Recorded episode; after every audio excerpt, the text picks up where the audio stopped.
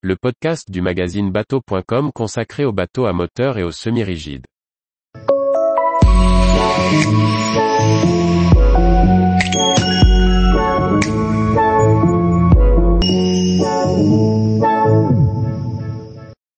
Eldorado 8S, un débot à foilet électrique pour s'adonner à la vitesse. Par Chloé Tortera. L'Edorado 8S est un dayboat de 8,40 mètres volant et doté d'une motorisation électrique. Construit par la société néerlandaise éponyme, le bateau devrait voir le jour au printemps 2023. Depuis plusieurs années, les cofondateurs Giel Grothuit et Goder van Ardenbroek travaillent sur le développement d'un dayboat doté de foiles rétractables et d'une propulsion électrique. L'Edorado 8S avec ses 8,40 mètres ne pèse de 1950 kg et ses foiles sont contrôlées de manière automatique par un système qui ajuste l'angle au moins 100 fois par seconde. Les deux moteurs électriques à courant continu de 50 kW sont intégrés dans les deux foiles arrière et alimentés par un parc batterie de 80 kW au total.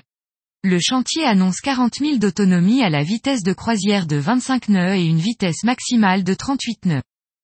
Le design est signé Ivo Van Hulten, qui a transposé ses années d'expérience dans l'industrie automobile sur ce dayboat à la proue allongée et au pare-brise enveloppant.